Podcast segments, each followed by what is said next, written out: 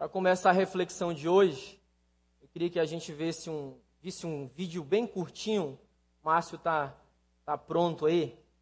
Pode colocar para a gente, Márcio, por favor?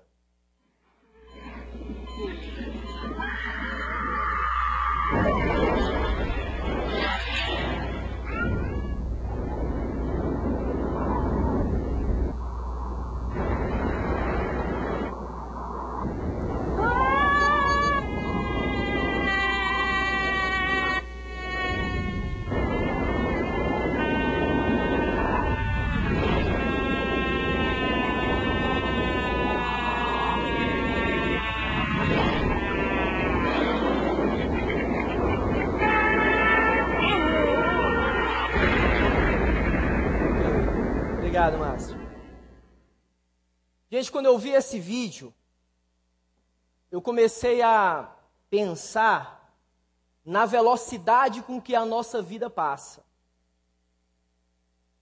E muitas vezes a gente nem percebe.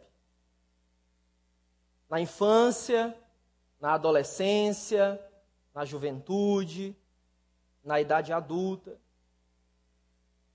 Só que nessa, nessas mudanças que a nossa vida vai sofrendo, nós vamos sofrendo, na parte física, na parte biológica, na parte emocional, na parte espiritual, em muitas ocasiões nós somos quase que levados àquilo que eu chamo de o circuito do fracasso.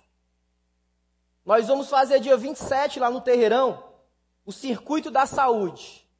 Mas hoje à noite, eu quero a partir da vida de um homem que conheceu muito bem esse circuito, extrair lições para nós, para que nós possamos romper com esse circuito do fracasso. Abre a tua Bíblia em Lucas capítulo 22, versículo de número 54. Lucas capítulo 22, verso 54. Diz assim a palavra do Senhor. Eles prenderam Jesus e o levaram até a casa do grande sacerdote, e Pedro os seguia de longe. Quando acenderam uma fogueira no meio do pátio, Pedro foi e sentou-se com que estavam em volta do fogo. Uma das empregadas o viu sentado ali perto da fogueira, olhou bem para ele e disse: Este homem também estava com Jesus. Mas Pedro negou, dizendo: Mulher, eu nem conheço esse homem. Pouco tempo depois, um homem o viu ali e disse: Você também é um deles. Mas Pedro respondeu: Homem, eu não sou um deles. Mais ou menos uma hora depois, outro insistiu: Você estava mesmo com ele, porque também é galileu. Mas Pedro respondeu: Homem, eu não sei do que você está falando. Naquele instante, enquanto ele falava, o galo cantou. Então o Senhor virou-se e olhou firme para Pedro e lhe lembrou das palavras que o Senhor lhe tinha dito: Hoje, antes que o galo cante, você dirá três vezes que não me conhece. Então Pedro saiu dali e chorou amargamente. E que Deus nos abençoe. Igreja, Pedro foi um homem que conheceu de perto o circuito do fracasso. Pedro, discípulo de Jesus, nos versículos anteriores, numa, num diálogo que ele tem com o Mestre, ele diz assim para Jesus: Senhor, eu sou capaz de ser preso e até morto por ti. E Jesus disse: Pedro, antes que o galo cante três vezes, tu me negarás. Mas, Pastor Marcos, o que é que tem a ver a negação, o distanciamento de Pedro com a minha vida hoje. Tudo a ver. E eu quero tentar, na dependência do poder de Deus, analisar de maneira cautelosa, simples, para compreensão, com profundidade, para a transformação das nossas vidas, algumas etapas desse terrível circuito, que é o circuito do fracasso. Anota nas tábuas do teu coração. A primeira etapa desse circuito, que fez com que Pedro não apenas se distanciasse, mas que Pedro negasse a Jesus, é a etapa da solidão. Versículo 54. Eles prenderam Jesus e levaram Jesus à casa do sumo sacerdote. Naquele momento, se nós observarmos entre as entrelinhas o que estava passando na cabeça de Pedro, Pedro, naquele momento, estava perdendo, além de um mestre, um amigo, mas estava perdendo um referencial para a sua vida. Ah, irmãos, quanto à ausência das pessoas com que amamos profundamente, como a ausência dos nossos referenciais, tem a capa capacidade de nos conduzir à desestabilização emocional, à intranquilidade. Era o que Pedro estava sentindo naquele momento. A solidão tem condição de nos prender no isolamento, separa-nos da verdade, do amor de Deus. E nós, consequentemente, projetamos a nossa angústia em Deus e nos outros. Concluindo, fomos abandonados, abafamos nossa dor, colocamos uma máscara e fingimos que está tudo bem. É nessa etapa da solidão aonde esse turbilhão de coisas acontecem.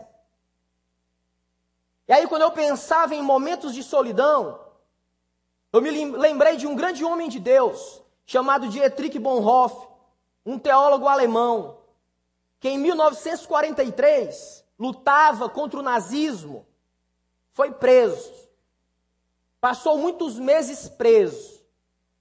E naquela prisão, Bonhoeffer escreveu a seguinte oração: Dentro de mim há trevas, mas contigo há luz. Eu me sinto solitário, mas tu não me desamparas. Estou desanimado. Em ti, porém, está o meu alívio. Nessa etapa da solidão, se você não olhar cautelosamente o que que está ao seu redor, você pode ser destruído. Pedro sentiu isso em seu coração. Aquele homem que caminhava com ele lado a lado. Aquele homem que multiplicou pães e peixes diante de seus olhos. Aquele homem que curou a sua sogra. Aquele homem que ensinou o que era o amor. Agora ele estava ausente, preso, para que pudesse cumprir um propósito redentor de Deus, que era salvar a mim e a você do poder do pecado. Talvez você chegou aqui com o sentimento de abandono. Talvez você até foi abandonado. Mas Deus trouxe você aqui para dizer para você que Ele não esqueceu de você, que Ele tem a sua vida na palma das mãos dele e Ele vai cuidar de você. Louvado seja o nome de Jesus. No Salmo 46 a Bíblia diz: Ainda que a terra se abale e as montanhas caiam nas profundezas do oceano, o Senhor Todo-Poderoso está do seu lado. Se você crê nisso, diga amém no circuito do fracasso, a etapa da solidão pode lhe acorrentar. E a semelhança de Pedro, cada vez mais você pode se distanciar dos caminhos do Senhor. Mas desse circuito também tem uma segunda etapa. A etapa das escolhas erradas. Versículo 55.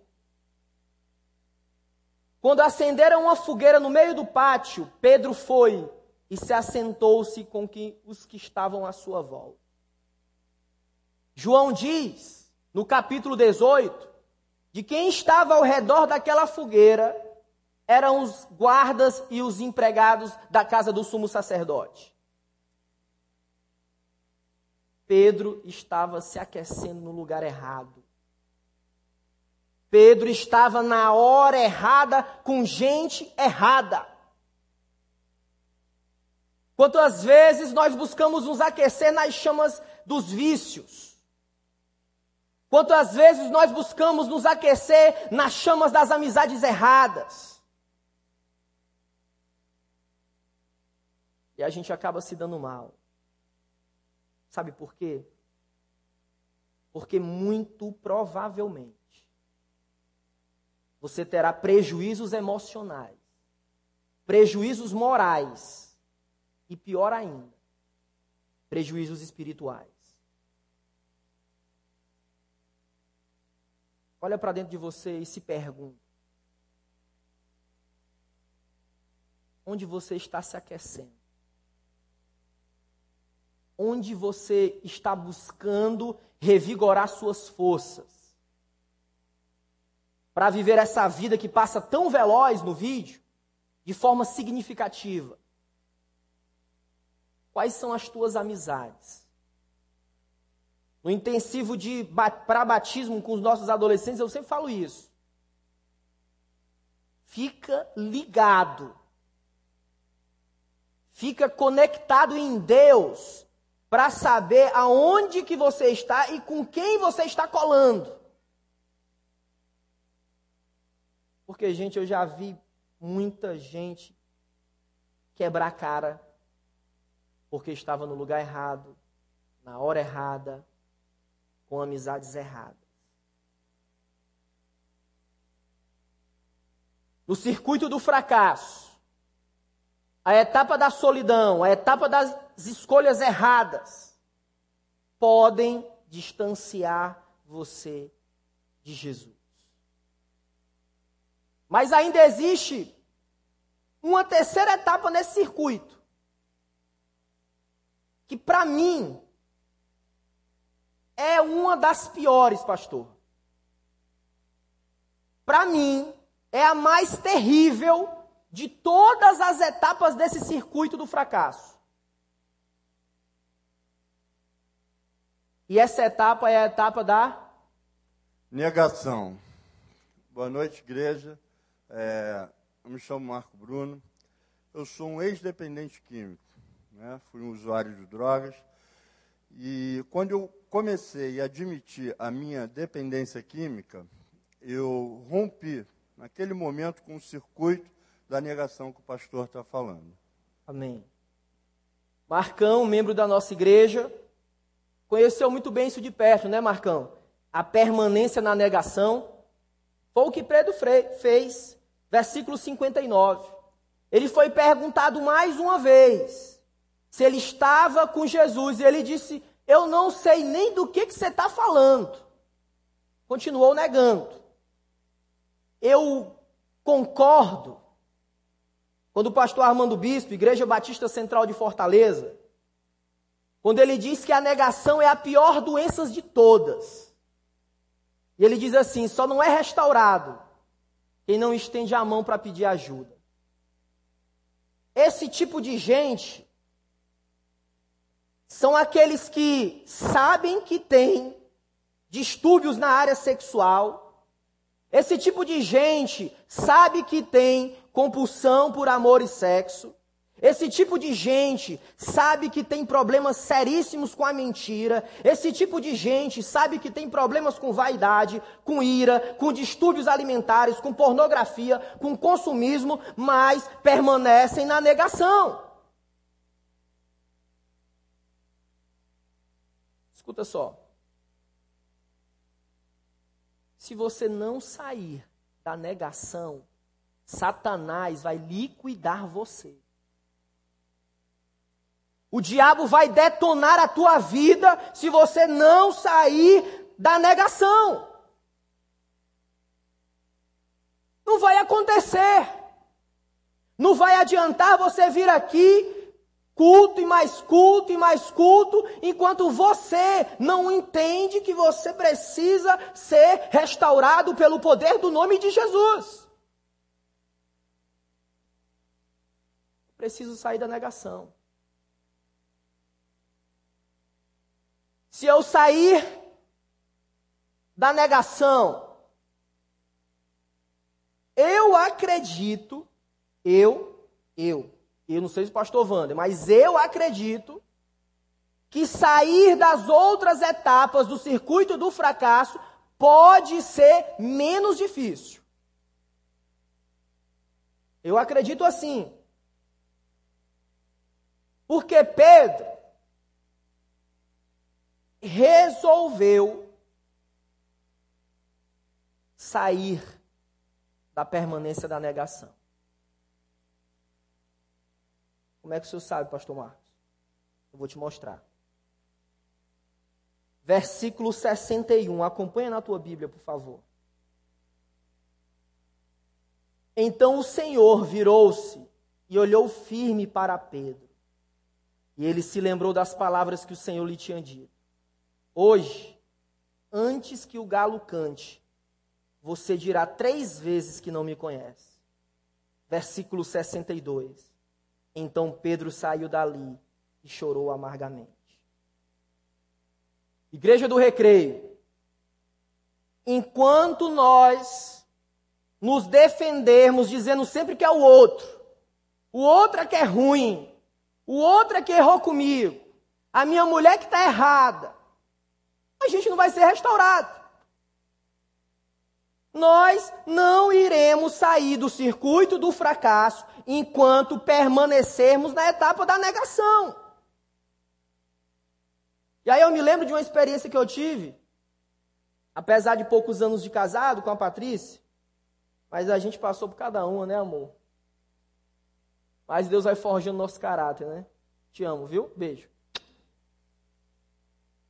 Que eu me vi numa situação que se eu não saísse da negação, meu casamento ia acabar sem nem ter começado direito. E um dia eu cheguei em casa meio perturbado, não sabia como dizer, não sabia muito bem. E aí, quando ela abriu a porta, eu já estava chorando. O que foi que houve? Eu disse, eu não sei como é que eu vou te falar isso. Sinceramente, eu não sei. Mas eu preciso te falar para que eu possa ser restaurado por Deus. E nesse pouco tempo de casado, eu lembro que aquele foi um dos momentos assim mais lindos que nós tivemos na presença de Deus. Ali no secreto do nosso quarto, eu senti como a Cris ministrou louvor nessa noite, o rio de Deus inundando o meu quarto, inundando a minha vida, e me restaurando e me reerguendo. Deus pode fazer isso com você. Pedro disse para ele mesmo: Eu quero sair do circuito do fracasso. Mas só tem uma forma de sair desse circuito. Fique de pé em nome de Jesus.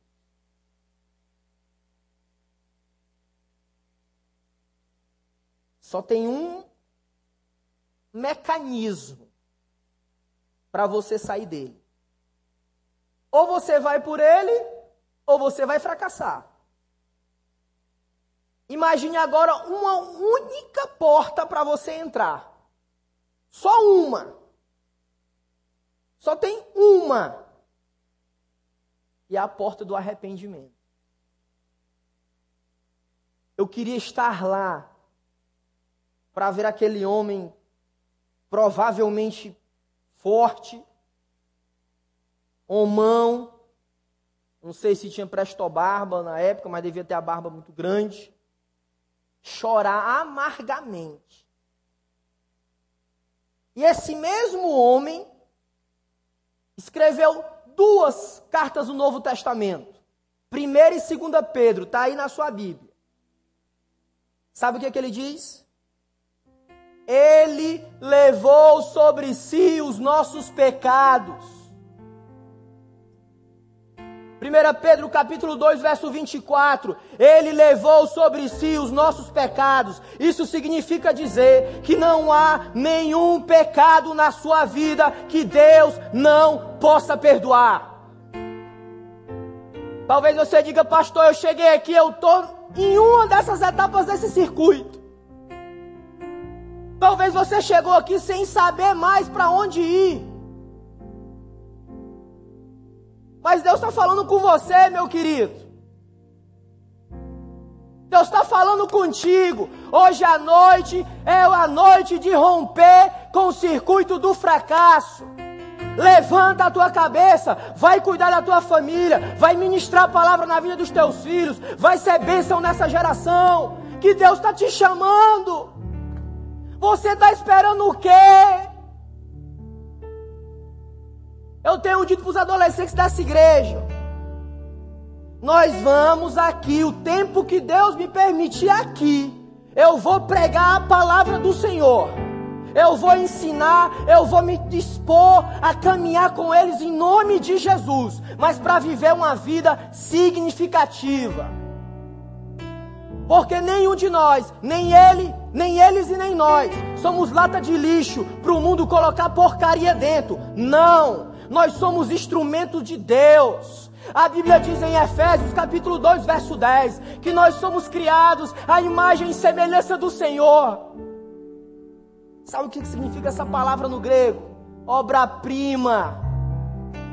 Olha para o teu irmão, para a tua irmã e diz: Você é obra-prima de Deus. Agora, querido, para sair do circuito tem que se arrepender. Feche teus olhos em nome de Jesus. Só tem uma maneira, e essa maneira está diante de você. Eu não posso fazer por você, ninguém pode, é você e o Senhor. Enquanto nós vamos louvar essa canção, faz um balanço da tua vida. No celebrando a recuperação ou celebrando a restauração, faz o inventário moral agora em nome de Jesus. Esquece quem está do teu lado. Deixa Deus trabalhar agora. Louvemos ao Senhor.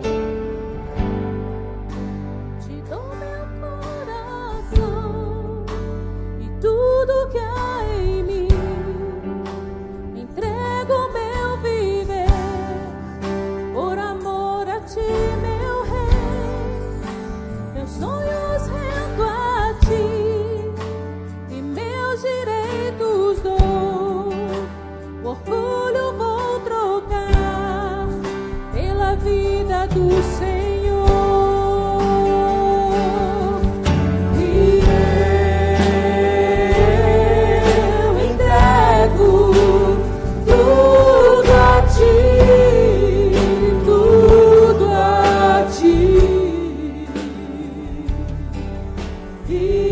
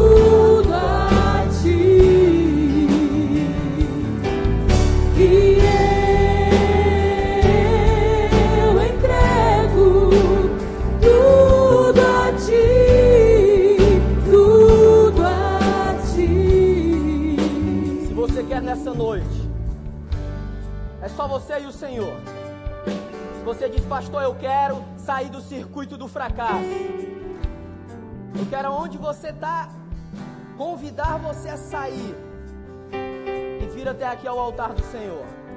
Enquanto a igreja está com os olhos fechados intercedendo, porque eu creio que nesse momento correntes estão sendo quebradas. Toda a armadilha de Satanás está sendo desmontada no poder que há no sangue de Jesus, no sangue aspergido na cruz do Calvário. Sai do teu lugar, vem em nome de Jesus. Não tem vergonha não. Hoje é a noite de romper com o circuito do fracasso. Vem em nome de Jesus.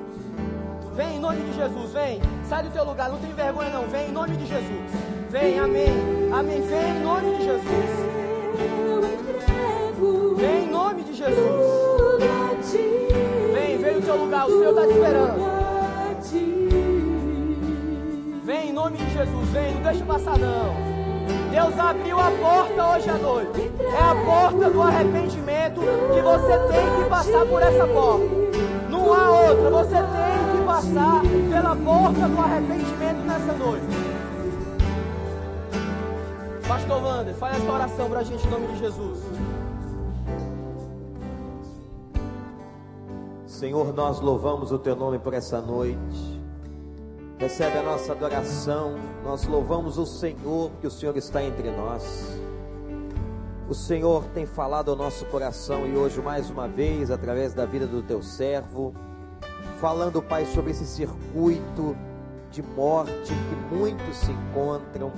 E o Senhor tem nos chamado a uma libertação.